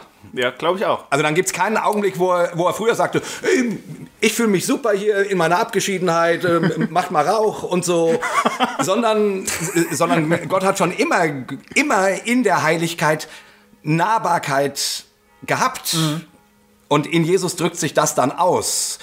Genau. Und äh, ob das bedeutet, dass wir ihn früher falsch verstanden haben oder dass wir oder dass einfach die Trennung zwischen Mensch und Gott so doll war, das müssen wir da noch mal äh, noch mal separat diskutieren. Ich habe dazu eine Meinung, aber ich will Marco nicht über das Wasser abgreifen. oder, ja, oder ich ich habe dazu auch eine Meinung. Also ich, ich bin da schon äh, relativ bei dir. Ich würde schon denken, dass Gott sich das nicht auf einmal anders überlegt hat. So gedacht, so wir machen jetzt erstmal ein paar hundert Jahre irgendwie mit Trennung und wenn dann alle das furchtbar schlimm gefunden haben und gemerkt haben, wie scheiße das ist, dann machen wir hier wieder einen auf nahbar. Das glaube ich nicht. Also ich glaube schon. Ja. Dass, dass, dass, dass man das schon auch irgendwie im Alten Testament irgendwie sehen kann, dass Gott sich Nähe wünscht. Und auch Ja. immer da wieder Personen waren, wo man das schon so, so, so ein bisschen sieht, wie es, wie es vielleicht äh, Gott sich vorgestellt hat mit dem Abraham, nur mal so als Beispiel, ne? Ja, oder ja. mit dem ähm, mit dem David. So, da, da ist ja irgendwie schon so eine Intimität, die eigentlich, ähm, die eigentlich so nicht dahin passt. Hm. So gerade gerade Genau. bei dem David, ne? auch Genau. was er so schreibt. Das, ist stimmt. ja eigentlich komisch für, für ein System, wo es einen Tempel gibt und so oder Ja. eine, dieses, dieses Zelt irgendwie. Eigentlich ist es viel zu vertraut für dieses System, was da passiert. Das stimmt, aber ich verstehe das System, den Gottesdienst, diesen wahnsinnig ri- durchritualisierten Gottesdienst, als ähm, Maßnahmen der Annäherung. Also ich, meine, mein Verständnis ist, das ist das Problem der Schuldhaftigkeit Ja. letztlich. Also, dass die Nähe zwar gewünscht ist von Gott, Ja. aber dass sie verunmöglicht wird, dass sie nicht ohne weiteres hergestellt werden. kann. hergestellt werden kann. Ich verstehe natürlich nicht, warum sich Gott dann sündige Menschen aussucht, einzelne Propheten, Priester und so, und die dann mit dem Heiligen Geist erfüllt und die anderen halt nicht. Ja. Das waren vielleicht, ich habe, also ich meine, ich steige ja auch durch die Gesetzmäßigkeiten nicht durch, die da vielleicht eine Rolle spielen, aber ich würde mal sagen, der Tempelgottesdienst zum Beispiel oder der Stiftshüttengottesdienst oder was weiß ich, was da stattgefunden hat, waren Schritte auf dem Weg zur Annäherung. Ja, Glaub ich, das glaube ich auch. Also, dass der Wunsch der Nähe immer da war, aber dass der Weg nicht einfach so ohne weiteres beschritten werden konnte. Mhm. Das würde ich behaupten. Aber auch ein Stück weit glaube ich, dass Gott sich auch so, immer so ein bisschen, ist jetzt vielleicht auch ein bisschen weit aus dem Fenster gelehnt, aber so ein bisschen weit auf die Stufe begibt von dem Volk oder von uns Menschen und uns auf eine Art und Weise begegnet, wie es in dem Moment irgendwie verstehbar ist. Ja. Könnte sein, ja. Also meine Frage wäre halt tatsächlich die, ne? Ähm, ist, ist die, äh, also hat sich Gott tatsächlich erst durch Jesus nahbar gemacht? Oder äh, ist er quasi immer schon nahbar?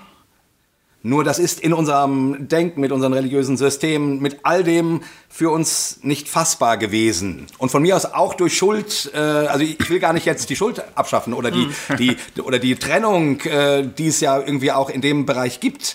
Ähm, abschaffen. Das, das meine ich gar nicht. Ich frage mich wirklich nur, was bedeutet das, wenn, wenn Jesus sagt, ich und der Vater sind eins und der Jesus hängt mit Nutten und mit Zöllnern rum, feiert mit den Partys muss das nicht heißen, dass Gott das vor, früher auch schon getan hat? Wenn, wenn Jesus sagt, ich und der Vater sind eins, heißt das nicht, dass Gott schon immer mit den Nutten und den Zöllnern rumgehangen hat? Ha. Das wäre meine Frage da, dazu. Und äh, die beantworte ich jetzt nicht, weil ich, dazu müsste man wahrscheinlich echt auch noch ein bisschen exegetisch arbeiten oder so. Aber meine Hoffnung wäre ja. Ja, ja, meine auch, auf jeden Fall. Aber mein Verständnis ist, dass die Voraussetzungen dafür überhaupt erst durch das Kreuz geschaffen worden sind. Ja, glaub ich will ja das gar nicht abschaffen. Ja, ne? äh, mir geht's wirklich mehr um, um die Vorstellung, Mhm. äh, ist Gott da draußen, hinter der Milchstraße und Mhm. noch weiter und noch weiter und noch weiter? Oder ist er immer schon bei den Leidenden Ja. und eben auch bei den Sündern? Ja, stimmt. Hast recht. Ja. Und ich, Stimmt. wenn, wenn, also wenn irgendwas von dem wahr ist, was uns Jesus über Gott verraten hat, dann muss er immer schon da gewesen sein. Vielleicht für uns nicht fassbar. Ja. Oder, oder schwer fassbar. Vielleicht, vielleicht drückt das die Trennung aus. Dass wir Gott nicht, äh, da- dass wir getrennt sind. Irgendwie so, keine Ahnung, ich weiß es nicht. Naja. Also ich finde, so, so ein bisschen scheint das ja schon irgendwie manchmal so durch, wo du so auch äh, sogar selbst hier in den Mosebüchern denkst, da scheint schon irgendwie so ein bisschen Bergpredigt durch, Ja. auch, ne, wo zum Beispiel dann ganz lang und breit erklärt wird, wie du dich äh, um hier, die, die, äh, die Ausländer zu kümmern hast, wenn Ja. die in dein Land fliehen und um die, die Witwen und die Waisen, dass die versorgt sind irgendwie, dass du immer von deinem Feld was stehen lassen musst, damit der, der keins hat, da noch abpflücken kann am, am Abend. Also es ist ja schon, äh, denke ich mal, re re relativ revolutionär für diese Zeit und diesen Ort gewesen, sowas zu sagen, zu haben, auch als Volk, so als Gesetz. Ne? Also da wird ja schon irgendwie Gottes Charakter irgendwie äh, sichtbar. Ich habe vor kurzem ähm, nochmal Jona gelesen. Das ist ja eigentlich Ja. auch eine total verrückte Geschichte, dass da ja ein Prophet in in ein ganz anderes Land oder in eine ganz andere Stadt geschickt wird, die ja mit Gott eigentlich so gar nichts am Hut hat. Ja. Und der sagt, Freunde, eigentlich will ich euch retten. Ne? Und, der, und der Jona findet es total kacke, dass die gerettet werden Genau. sollen. Aber Gott ist es ein total großes Anliegen, dass diese Leute gerettet werden. Zum Beispiel, ne? Eine wunderschöne Geschichte für, dafür, dass Gott beim Sünder ist. Ja, ja. Schon im, schon im Alten Testament. ja, stimmt, hast recht. Hast recht. Okay, wir müssen mal weitergehen. Wir haben nur noch eine F- Zeit für ein Stück. Ach, Doch. Jay, wir wollen ein Live-Stück haben. wir wollen ein Live-Stück haben. Ja. Aber und wenn wir noch eins von der Platte spielen, dann müssen wir darüber wieder reden. ja, aber Dann ach, haben wir ein. Problem. Jay, wir müssen jetzt ein bisschen aufpassen. Ja, aber komm, das ist gerade so spannend. Also ich meine, jetzt haben wir quasi spannend, aber du weißt ja gar nicht, was, noch, was, was der Marco jetzt noch an. Jetzt, jetzt haben wir Markus äh, hier sein gekapert für unsere Diskussion. Wobei das äh, cool ist mit dir. Das macht ja richtig Spaß. cool. Also ich, ja, ja, ja. ich, ich fand das ist wirklich richtig Ja, gut. Das war zwar nicht geplant, aber es war, ich fand's cool. Ja, total geil. Aber ich will noch ein bisschen cool. was von Marco hören. Also jetzt lass Ich mal. auch. Also Marco sollte vielleicht einfach mal ein Stück live performen. Genau. Hast du eins, was du, was Ja. du uns bringen kannst? Die Frage ist, äh, welches? Eher ein kurzes. Ja, gut. Weil dann können wir Okay. noch eins äh, hinten raus vielleicht spielen. Ich, ich fände das schon Äh, gut. ich Ja, ich weiß, dass du das gut findest, Jay. Ja, dann ist es halt mal ein bisschen längere Folge. Ey, wir sind zuletzt immer bei anderthalb Stunden bald raus und rausgegangen. Ja, aber- okay, okay, okay, okay. Ja, ist okay. Wenn wir bin- Künstler da haben ja, ich bin ja auch ganz nett. und, und jetzt kannst du hier schon wieder zwei Minuten rausschneiden. Okay, ich lese ein Stück vor. Ähm, das wird vermutlich, weiß noch nicht hundertprozentig, aber vermutlich das Titelstück von äh, meiner neuen CD, die im September rauskommt. Auch vermutlich. ich gehe mal davon aus. Genau, und es heißt, heute ist morgen schon gestern. Was, wenn selbst Beständigkeit nicht beständig bleibt, einverleibt von Vergänglichkeit, doch so regelmäßig gleich, dass sie doch darin beständig bleibt? Was ist wirklich wahr, wenn nicht das, was gerade noch war, was man eben noch sah? Mit Sinnen erfahrbar und deshalb zwangsläufig real, ja? Und besteht nicht selbst da die Gefahr, hineinzufallen auf eine Fata Morgana? Unendlich leicht Unendlichkeit auszusprechen, doch mein Verständnis reicht nicht, beängstigend kleinlich stellt es sich dar. Wer entknotet meine verhedderten Gedankenstränge beim Nachdenken über die Dauer der Reise des Lichtes der Sterne? Eine kurze gute Nachtgeschichte der Zeit. Ahnungsvolles Hoffen im Herz schlummert Ewigkeit. Aber Millionen Fragezeichen hinter die Fragen zeichnen, auf die ich die Antwort eh nicht weiß. Genieße gierig den Augenblick, während die Zeit vor meinen Augen tickt. Vielleicht ist es ja wahr. Und Freude und Vergänglichkeit sind tatsächlich Schwestern. Ein Kalender ohne Weisheitsspruch spricht klar, heute ist morgen schon gestern. Und inmitten der heftigsten Hektik verspricht die Stimme, die Stürme still trösten, dass er hier nicht weggeht. Wie soll ich mit meinem menschlich mickrigen Verstand den begreifen, der den Verstand einst erfand? Den Konstrukteur der Milchstraße, Antwort auf die Sehnsucht hinter der Sinnfrage. Zu groß für Vergleiche in filigran formulierten Versen. Durch sein gesprochenes Wort entstehen Planeten, Galaxien und Erdatmosphäre. Nein, das kann ich nicht beweisen. Aber was, wenn jedes sanft durch Wolkengrau sickernde Sonnenlicht ein Ich liebe dich ist und jedes Abendrot durch seine Schönheit den Geber des Atems lobt? Und was, wenn es wirklich so ist? dass keine kleinste Kinderträne fließt, die er vergisst. Das tröstet mich. Dass er trotz seiner Größe mich umgibt mit Liebe und einem Gefühl von Geborgenheit. Dass er trotz seiner Verborgenheit nicht völlig verborgen bleibt, sondern sogar anbietet, dass ich mit ihm meine Sorgen teile. Und heißt es nicht, er sei gestern, heute und morgen gleich. Zeitlos Kairos, er für den tausend Jahre wie ein Tag sind und der Ewigkeit in Herzen legt. Woher ich das weiß, weiß ich nicht. Und manchmal bezweifle ich, dass ich das überhaupt tue. Heute ist morgen schon gestern. Und ich halte mich fest an diesem Versprechen, dass er sich trotzdem nicht ändert. Vieles denke ich, manches glaube ich, eines weiß ich, dass in seinen guten Händen sicher meine kleine Zeit liegt. Ja. Yeah. Cool. Geil, echt Hammer. Vielen Dank. Und auch sehr schön passend zu unserer Heilig-Diskussion gerade. Eigentlich schon. Ja, total. Kannst du selber ein bisschen beschreiben, worum es in dem, in dem Stück geht?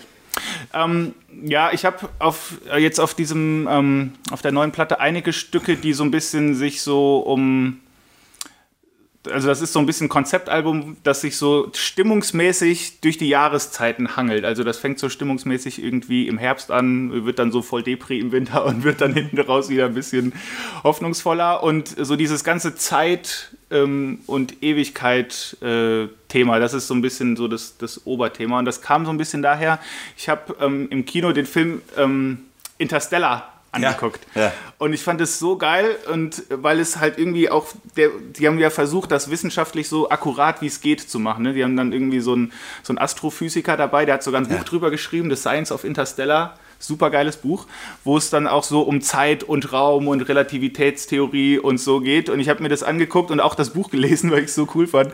Und habe eigentlich nur so gedacht, boah, wie, wie krass, dass mein Gottesbild einfach weitet, irgendwie so, so, so zu denken, boah, wie riesig das einfach alles ist. Und es, das, das macht dir ja einen Knoten ins Gehirn, wenn du überlegst, ich gucke den Sternenhimmel an, aber eigentlich sehe ich einen Stern, wie der vor 70 Jahren aussah oder so. Ich weiß gar nicht, vielleicht hängt er da gar nicht mehr, keine ja. Ahnung. Ne? Und äh, da fängt es ja schon irgendwie an. Weil mich das Licht jetzt erst erreicht. Genau, ja. weil das Licht so lange braucht, um, ja. um, äh, um auf das menschliche Auge dann zu treffen, äh, genau auf der Erde. Und ähm, dann zu denken, wie ist denn dann derjenige, der das geschaffen hat, ne? wie ist der, der Konstrukteur von dem Ganzen? Und dann fängt so mein ganzes Zeitdenken ja auch irgendwie an zu bröseln, wenn ich denke, so, ich lese so die Bibel so irgendwie so linear, erstens, zweitens, drittens, dann hat Gott das gemacht, aber eigentlich ist das ja eine Dimension, die für ihn, äh, wo er weit drüber steht, so, ne? Und dann. Ja äh, aber ich bin ja trotzdem hier und erlebe das so linear und habe so meine, meine Hochs und Tiefs, wo ich trotzdem irgendwie durch muss. Und ähm, das irgendwie so zusammenzukriegen, da sind wir eigentlich auch wieder bei diesem Heiligding. Ne? Dieses mhm. total andere, unvorstellbare Knoten ins Gehirn machende und dann auf der anderen Seite ich und erlebe diese Person trotzdem irgendwie. Ja. Mhm. Es wird fassbar. Ja. Krass, übrigens echt ein geiler Titel. Gestern ist heute schon morgen. Nee, Heu, he, heute ist morgen schon gestern. Genau, so rum. Heute ist morgen schon gestern. So rum.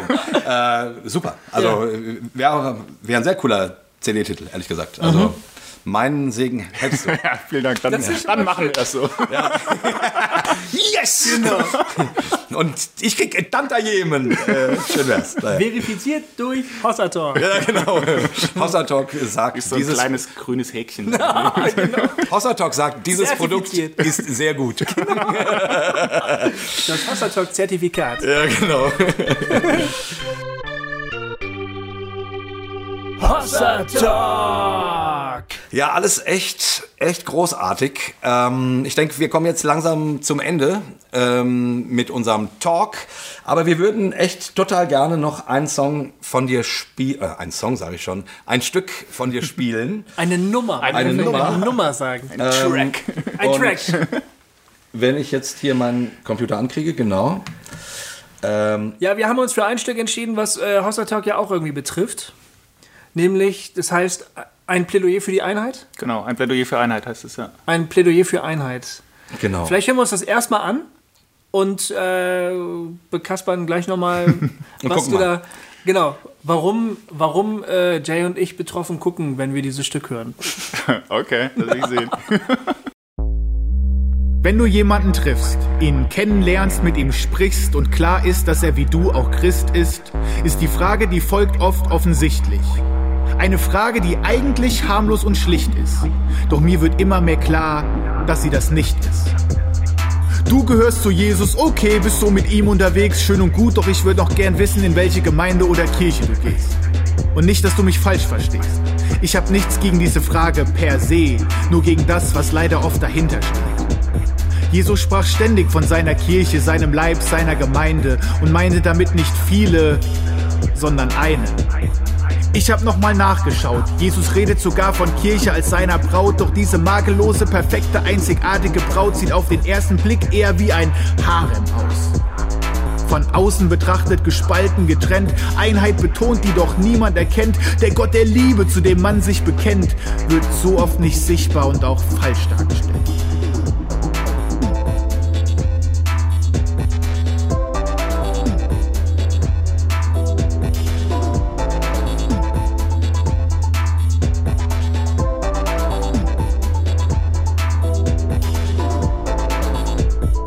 An der Liebe, die wir zueinander haben, sollen die Menschen erkennen, dass wir zu Gott gehören und ihn dafür preisen. Doch wie sollen sie ihn preisen, wenn wir selbst gar nicht eins sind, uns ignorieren oder vielleicht sogar streiten?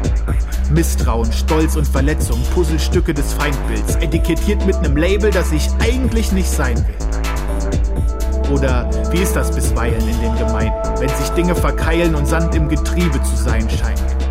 Man könnte es manchmal meinen, aber Gemeinde kommt nicht von Gemeinsein, sondern gemeinsam. Gemeinschaft, die Vereinschaft, was nicht allein klappt. Begleiten einander auf dieser Reise zur himmlischen Heimat.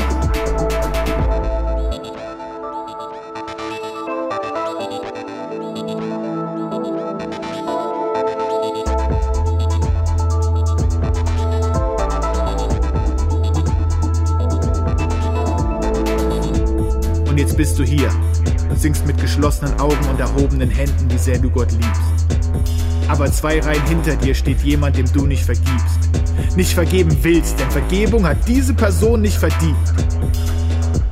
Wie kannst du sagen, dass du Gott liebst, den du nicht siehst, und dabei deinen Bruder verachten, der direkt vor dir steht? Und ich find's unbequem, das anzusehen, diese Fragen anzugehen, will schon fast das Handtuch nehmen, Handtuch werfen, weil mein erhobener Zeigefinger dabei zuallererst auf mich zeigt.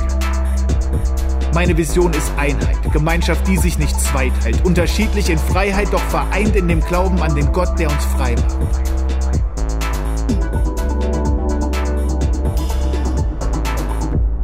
Da ist eine Gemeinde und da ist eine zweite. Wollen beide Menschen erreichen, Hoffnung verbreiten, doch können sich nicht leiden. Sich nicht gegenseitig Hände reichen, weil die einen Hände heben und die anderen Hände falten beim Beten. Können sich nicht leiden. Und ich frag mal bescheiden, von wem lässt du dich leiten? Sicher nicht von seinem Geist.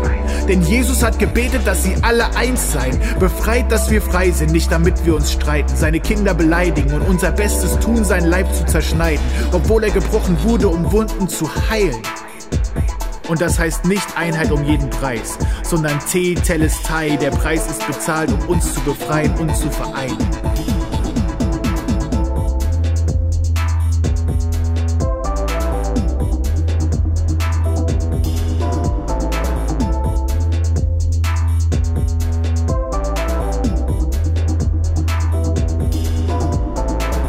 Dabei geht's weder um Theorie noch um Diskussionen über Theologie, sondern schlicht um die Wahrheit, und zwar die, dass Jesus mich bedingungslos liebt.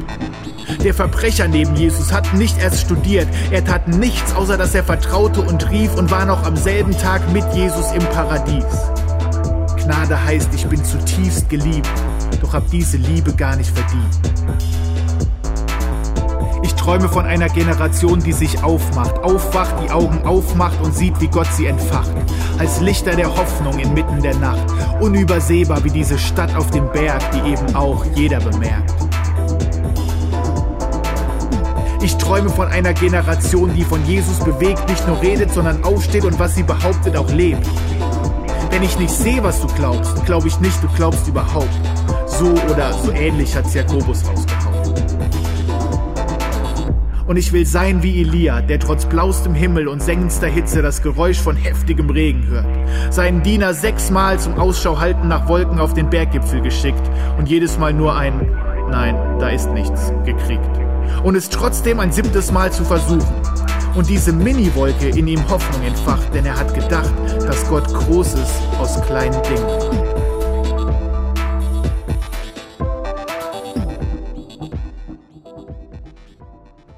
Mit sehr cooler Musik von Manuel Steinhoff. So ist es. Finde ich. Ja. Hat mir sehr Manu, gut gefallen. sehr geil. Ja. Man könnte es manchmal meinen, aber Gemeinde kommt nicht von Gemeinsein, sondern gemeinsam. Gemeinschaft, die vereint schafft. Hast du uns damit gemeint? Hast du getextet? Äh, nee, das ist, äh, ich glaube, da gab es euch noch gar nicht, als ich den geschrieben habe. Von daher könnt ihr, könnt ihr sehr beruhigt sein. Okay. Weil manche sagen ja, man, dass wir manchmal gemein sind. ja.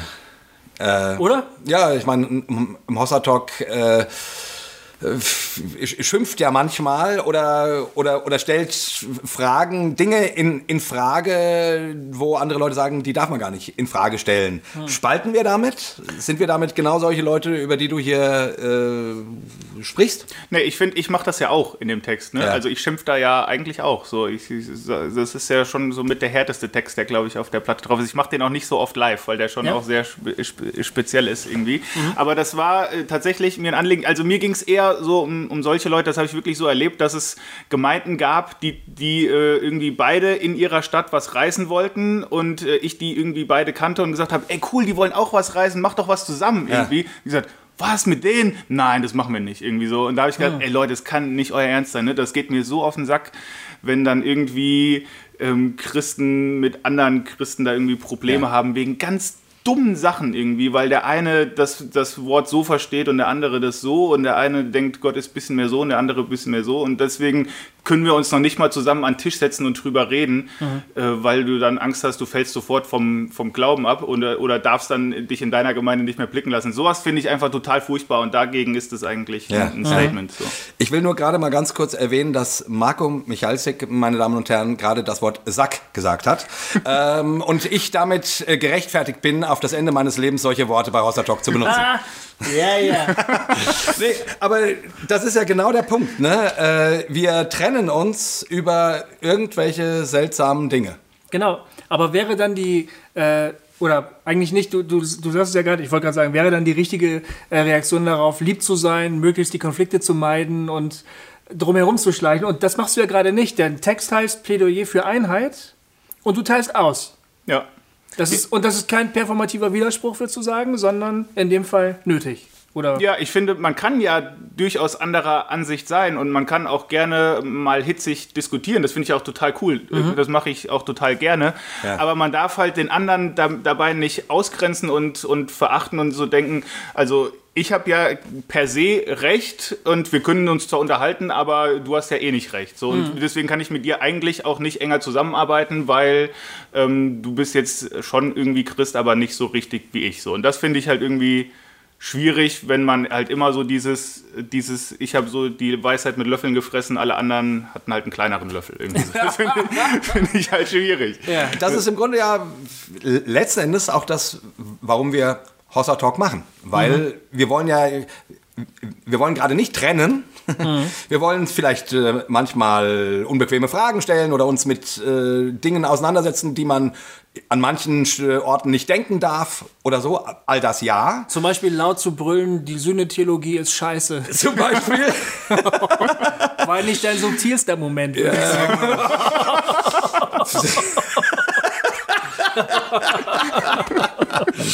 Aber ich würde sagen, es war einer meiner besten. Also, aber Das war nee, was ich sagen wollte, ist- in Erinnerung bleibt. Ja, was ich sagen wollte ist, also das machen wir ja beim, bei Hossa Talk, aber gerade, also mir ist das zumindest genauso auf dem Herzen wie dir, dass ich Einheit suche, dass ich versuche, auch mit, auch mit Christen Einheit zu haben, die als Christen zu sehen, die die ich früher abgelehnt hätte und gesagt hätte, die sind aber nicht richtig. Ja. Die glauben an der und der Stelle völlig falsch und so. Weil ich finde, man kann halt nicht beides haben. Man kann nicht äh, Detail, Detail, Detail machen und sagen, ja, wir machen jetzt hier alles schön, schön miteinander und gleichzeitig über die anderen schimpfen, Richtig. was die für eine beschissene Kacktheologie haben oder irgendwas. Oder wo die sündigen oder sonst was.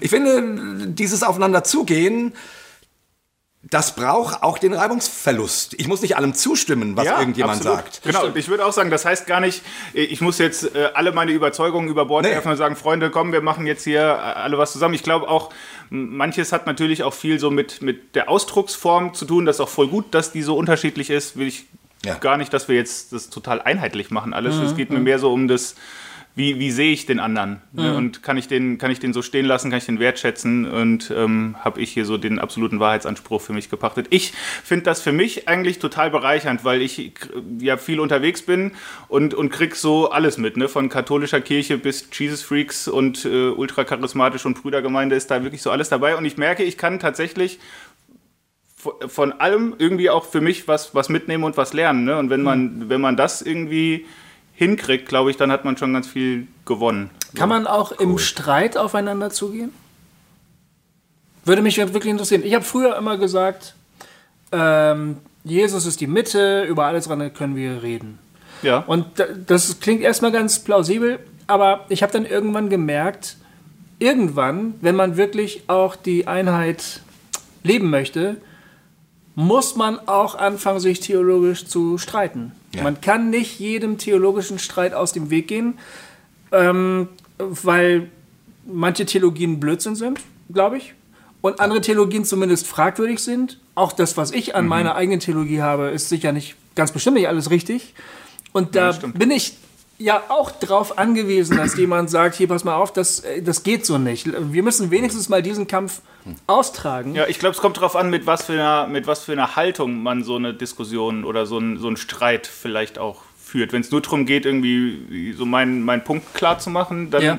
ist es wahrscheinlich eher zerstörerisch. irgendwie. Wenn es aber darum geht, irgendwie, wir wollen hier irgendwie weiterkommen und irgendwie da eine Grundlage schaffen, dann, dann ist das sogar wichtig, würde ich sagen, solche, solche Diskussionen zu führen. Und die Frage zum Beispiel auch, äh, also gehe ich in so ein Gespräch rein mit, so, und jetzt hör mal zu, Guffi, äh, du hast hier das und das gesagt und das ist falsch. Oder gehe ich in das Gespräch rein mit, sag mal, Guffi, äh, du hast da, keine Ahnung, bei Hossa Talk das und das gesagt. Erklär mir das mal, das verstehe ich gar genau. nicht. Äh, und will ich dann wirklich wissen? Ja. Oder will ich das nur als Sprungbrett nehmen, um dir, um dir die Wahrheit um die Ohren zu hauen? das stimmt. Und ich würde immer hoffen, dass, und deswegen machen wir ja Hossa Talk, deswegen stellen wir hier auch so interessante Menschen wie dich vor, Marco, äh, weil wir daran glauben, dass der Dialog hilft und dass man miteinander ins Ja, Gespräch kommen unbedingt. kann und dass man und dass man über das Miteinander austauschen, warum der eine so sieht und der andere so und unter Umständen hinterher mit den gleichen Meinungen auseinandergeht, Hm. trotzdem einen riesen Gewinn haben kann, weil man plötzlich vielleicht einen Funken mehr versteht, Ja. warum der andere das so sieht. Mhm. Und dann wird der andere plötzlich nicht mehr zum anderen, sondern zum Freund. Ja. Und dann ist man nicht mehr getrennt, obwohl man nicht einer Meinung ist. Mhm. Und das, äh, das ist immer das, wo ich irgendwie denke, lass uns doch lieber so miteinander arbeiten. Genau, das, das ist exakt der Punkt. Das ist die, die, die Quintessenz von dem Text, würde ich sagen. Ja. Das ist sehr schön auf den Punkt gebracht. Der, Mensch, Jay, Jay hat's wieder gerissen. Ja, Ey, wie ja, Jay hat's wieder gerissen. Ich bin so geil, ey. ich bin so geil. Ey. Musste auch in dieser Deutlichkeit So. mal gesagt werden. Ah, Freunde, Wir kommen zum Ende, oder? Wir müssen zum Ende kommen, denn Jawohl. die Zeit ist um und wir können ja nicht ständig zwei Folgen von jedem Gespräch Nee, das geht nicht. Ähm, aber der Marco hat noch ein tolles Buch gemacht. Ja. Das können wir auch zumindest, zumindest noch mal erwähnen. Das heißt, äh, Wunschlos oder glücklich. Mhm. Und das ist eine Art äh, Texte-Bilderbuch. Ja, genau. Es ist äh, tatsächlich fast eine Art Bilderbuch. Ähm, es ist ein Text von mir ähm, zum Thema, was, wie wird man eigentlich glücklich oder was ist Glück eigentlich? Ähm, und die Eva Jung hat das ganz toll illustriert mit, mit Hammer. Fotos und mit, mit Typo und so. Also sehr schönes Verschenkbuch auch, Ach, würde ich denken. Total geil. Wenn du uns jetzt drei mitgebracht hättest, hätten wir eins verlosen können. Also, In, in welchem Verlag ist das äh, rausgekommen? Das Gabriel. im Gabriel Verlag. Den kenne ich gar nicht, Gabriel. das ist, äh, der Vorsitzende heißt äh, Sigmar. Das ist sehr politisch, der Verlag. das ist ein katholischer Verlag. Nee, das ist, nee, es ist, äh, glaube ich, gar kein frommer Verlag. wirklich wahr? Ja. Wow, das ist ja toll. Und du hast es in die Welt geschafft quasi. Sozusagen, Ey, ja. Das ist voll geil. Das, da, will, da will ich noch hin, habe ich noch nicht geschafft. Das verlinken wir auch auf der Webseite. Genau, ist Genau. wirklich ein schönes Buch. Und die CD, wie gesagt, Der obdachlose Gott. Genau. Ähm, ihr habt jetzt ja ein bisschen was reingehört. Und wie gesagt, wo dich kann man buchen für Poetry-Abende oder wie funktioniert das? Genau, mich kann man buchen, entweder für, für Gottesdienste oder Events, wo ich einfach komme und dann irgendwie zwei, drei Texte zu dem Programm beitrage. Oder ich mache auch ähm, so ein komplett abendfüllendes Programm mit einem Singer-Songwriter zusammen, mit dem Jonas. Cool. Da sind wir zusammen unterwegs und machen dann so eine Mischung aus Texten und Songs und äh, er begleitet mich auch bei den, Song, bei den Texten so ein bisschen musikalisch. Genau, das ist dann so ein, so ein Mash-up aus beidem. Geil. Das sind auch Geil. Termine, die man auf deiner Webseite finden kann. Genau, genau, auf der Webseite äh, markomichalzig.de oder com, wie man will. Verlinken geht, wir geht, auch. Geht beides. Verlinken wir genau, da sind Termine drauf und auch, wenn man mich einladen will, kann man da auch direkt Kontakt aufnehmen. Und Genau. uns kann man auch bald live sehen. Richtig. Da habe ich dran gedacht. Tadam, tadam. Jetzt kommt ihr die- könnt ja, liebe Freunde, ihr könnt ja schon mal ähm, hören, wie wir live so drauf sind. Äh, Das habt ihr gehört. In der letzten Sendung habt Genau. ihr ja, äh, da haben wir ja unseren ersten Live-Einsatz in Wetzlar quasi äh, als Podcast gebracht. Genau. Und der nächste Termin steht an, nämlich, wenn die Sendung rauskommt, in zwei Wochen. Am Samstag, dem 23. April, April. in Frankfurt. In Frankfurt in der Subzone. Äh, ich sag mal kurz die Adresse, das schreiben wir auch noch mal hin, aber auch. trotzdem, dass ihr es mal gehört habt. Äh, die Subzone ist ähm, hinter der schönen Aussicht 11a in 60311 Frankfurt am Main. genau. Auch Und die Webseite der Samsung verlinken wir. Genau, da geht's um 19 Uhr los und äh, um 19 Uhr ist offene Tür und ab 20 Uhr legen Gofi und ich mit unserem Talk los Genau. und äh, das ist total geil und wir freuen uns natürlich, wenn wir Leute von euch treffen. Ja. Ähm, das war auch in Wetzlar sch- schon so schön, plötzlich irgendwie ein paar Gesichter zu Kommentaren und sowas zu sehen. Also Genau, ja. wir freuen uns, wenn ihr kommt und wenn ihr naja, ähm, vielleicht ein paar spannende Fragen mitbringt. Genau. Weil eure Fragen sind bei diesem Live-Programm gefragt. Ja, und werft eure Unterwäsche auf die Bühne. Auch Richtig. Das, äh, genau, das, Davon träumt Goofy schon sein Leben lang und ich jetzt ähm, heute Nacht. okay, wir sind am Ende. ja, Marco, danke, dass du da warst. Ja, sehr gerne. Hat, Sehr, sehr hat cool. Spaß gemacht. Wirklich, richtig das war geil. Sehr, sehr geil. Ja. Dann, du kennst unser Ritual. Du bist der alte Hausertalk-Hörer. ja. Also grüßen wir die Menschen da draußen. Wir verabschieden uns mit einem Dreifachen. Hossa! Hossa, Hossa, Hossa. Wir freuen uns aufs nächste Mal. Jawohl, So ist es. sehr schön. Hossa Talk! Jay und Goofy erklären die Welt.